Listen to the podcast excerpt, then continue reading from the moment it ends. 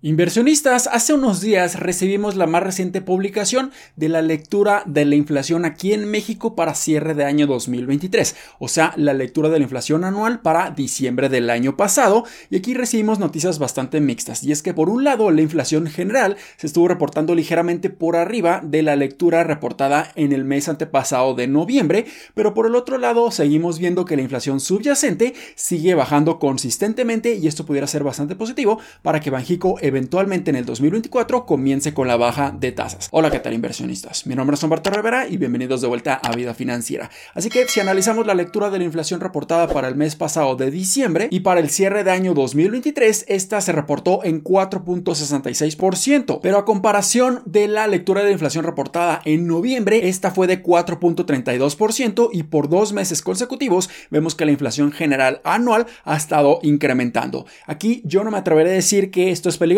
que la inflación nuevamente está acelerándose, sino que es natural pensar que a lo largo de los últimos meses de cada uno de los años la inflación va a estar incrementando debido a la temporada navideña, a la temporada de fin de año. Así que yo esperaría que a lo largo de los siguientes meses, digamos febrero, marzo, abril, esta inflación nuevamente comience con su trayectoria en descenso y esto nos pudiera estar diciendo que la política monetaria por parte de Banjico ha estado funcionando. Así que vamos por el camino correcto, es cuestión de ser pacientes para que eventualmente la inflación llegue a la inflación objetivo que tiene Banjico, que es de un 3% con más o menos 1% de variabilidad. Y esta inflación a cierre de año es sumamente importante porque muchos instrumentos financieros se empiezan a ajustar a la inflación reportada. Esta inflación que cerró el año 2023 en 4.66% quiere decir que, por ejemplo, la UMA, la unidad de medida y actualización, ya se estuvo ajustando para este 2024 y de hecho la ENEGI ya estuvo publicando la UMA diaria, mensual y anual. Y esto puede afectarnos a nosotros porque ahora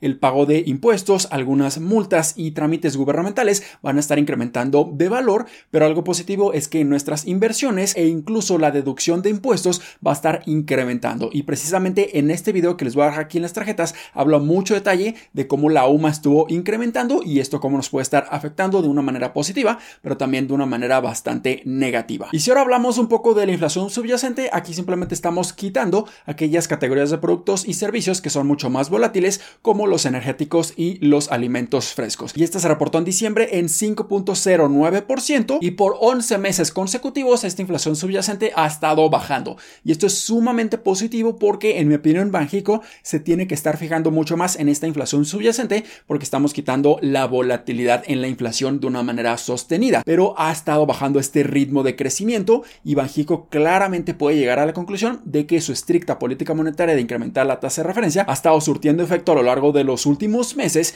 y esto es bueno porque eventualmente llegaremos a la inflación objetivo por parte de Banjico. Y esto me hace pensar que a lo largo del 2024 vamos a comenzar con el ciclo de baja de tasas de interés aquí en nuestro país, principalmente porque una tasa de interés o una tasa de referencia de un 11.25% es elevadísima y de hecho es muy peligroso, muy insostenible que la deuda gubernamental, o sea, nuestro gobierno esté pagando una tasa de interés tan elevada. Entonces, eventualmente la van a estar bajando lo más pronto posible, siempre y cuando la inflación esté bajando aún más, esté continuando con esta trayectoria en descenso. Así que yo esperaría que a lo largo de la segunda mitad de este año las tasas de intereses empiecen a bajar. Y esto lamentablemente puede estar ocasionando que los instrumentos de renta fija, como los CETES, bonos gubernamentales e incluso las OFIPOS, comiencen a bajar sus tasas de intereses a lo largo de la segunda mitad de este año. Y de hecho, la siguiente junta monetaria va a ser este 8 de febrero, así que tenemos varias semanas y que Bajico esté analizando cómo se comporta la inflación a lo largo de enero